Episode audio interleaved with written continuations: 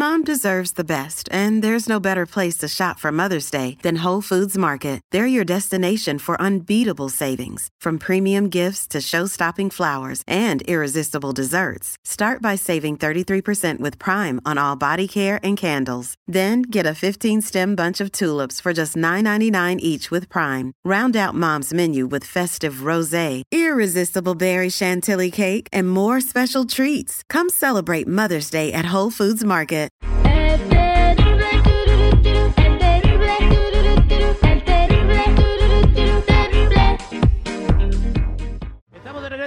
Terrible al millón y pasadito y esta es la nota macabrona. Aguas, padres de familia, cuando le prestan el celular a sus chamaquitos porque no van a creer lo que hizo un niño con un celular cuando se lo prestaron nomás para que se detuviera un rato para que los padres pudieran andarle poniendo like en Instagram a no sé quién o viendo la serie de Netflix o cuchicheando. O ahora no, se dieron un encerrón en el cuarto, pero mientras ellos estaban haciendo lo que estaban haciendo, el niño con el teléfono encargó más de mil dólares en comida. ¿What? ¿Más de mil dólares? Se metió a la aplicación de comida, yo creo que le gustó una hamburguesa y le hizo clic, le gustó una pizza y le hizo clic, pero el chiste es que el niño ordenó un montón de varo en comida con el teléfono móvil. Wow, ¿y luego qué pasó? Oye, más de Pues, mil dólares. ¿Y qué pasó? La comida le empezó a llegar, o sea, no había manera de detener eso. Los padres sí, pues tuvieron que, que pagar la comida porque cuando tienes estas aplicaciones, pues se descuentan automáticamente de la tarjeta de crédito o débito que tienes ingresada en la aplicación. Entonces, después de las 9 de la, de la noche, le empezó a llegar comida china, le empezaron a llegar hamburguesas, empezó a llegar pizza, sushi, ordenó pho y hasta burritos. Wow. Ahora la familia dice que pues eh, la comida no se tira, que la congelarán, la conservarán y se la irán comiendo poco a poco, que es un gasto muy grande, pero que a final de cuentas siempre se tiene que comprar comida, aprendieron la lección y ahora pues tendrán más cuidado con su teléfono. Que hagan un par el fin de semana y ya se deshacen de toda la comida y queda bien con los vecinos.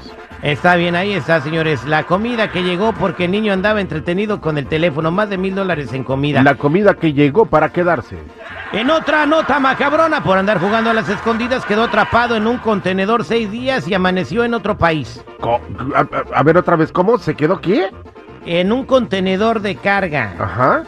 Los trabajadores de uno de los puertos marítimos más importantes del mundo se llevaron una angustiante sorpresa luego de que se encontraron a un compa, a un niño adolescente, sea, un chamaquito, atrapado dentro de un contenedor de carga. ¿Andaba jugando a las escondidillas o qué? Estaba, es lo que te estoy diciendo, estaba jugando escondidillas con sus compas. El chavito llevaba seis días encerrado. Seis días. Oye, pobrecito, haber tenido un chorro de hambre y oliendo Y- feo. No, pues imagínate, y, el pánico que ha de haber tenido, claustrofobia, todo oscuro allá adentro. Eh, no sabemos, no se, no se da a entender si adentro del contenedor había comida o algo con el, lo que hubiera podido sobrevivir esos seis días, algún, algunas botellas de agua. Eh, esto, se presen- eh, esto sucedió en el puerto de Klang de Malasia, en donde los trabajadores abrieron el contenedor vacío, sin contar que ahí se encontraba un menor. La estructura para alojar mercancía había partido del puerto de Chateaugram hace seis días. Los medios locales dicen que el chico de 15 años, nacido en Bangladesh, estaba jugando con sus amigos a las escondidas y vio el contenedor como escondite, se quiso esconder De ahí, luego pues no lo encontraron nunca, se quedó dormido y vámonos.